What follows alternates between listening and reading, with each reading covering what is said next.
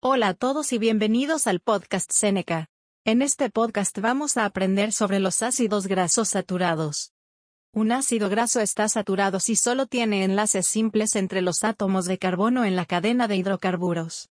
La estructura. Los átomos de carbono no están unidos por dobles enlaces en ácidos grasos saturados.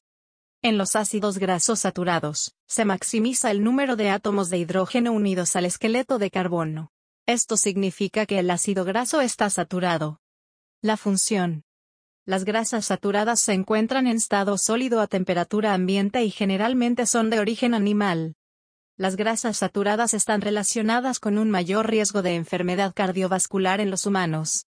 Estos son ejemplos de alimentos con una alta proporción de grasas saturadas, crema, queso, mantequilla, otros productos lácteos enteros y carnes grasas.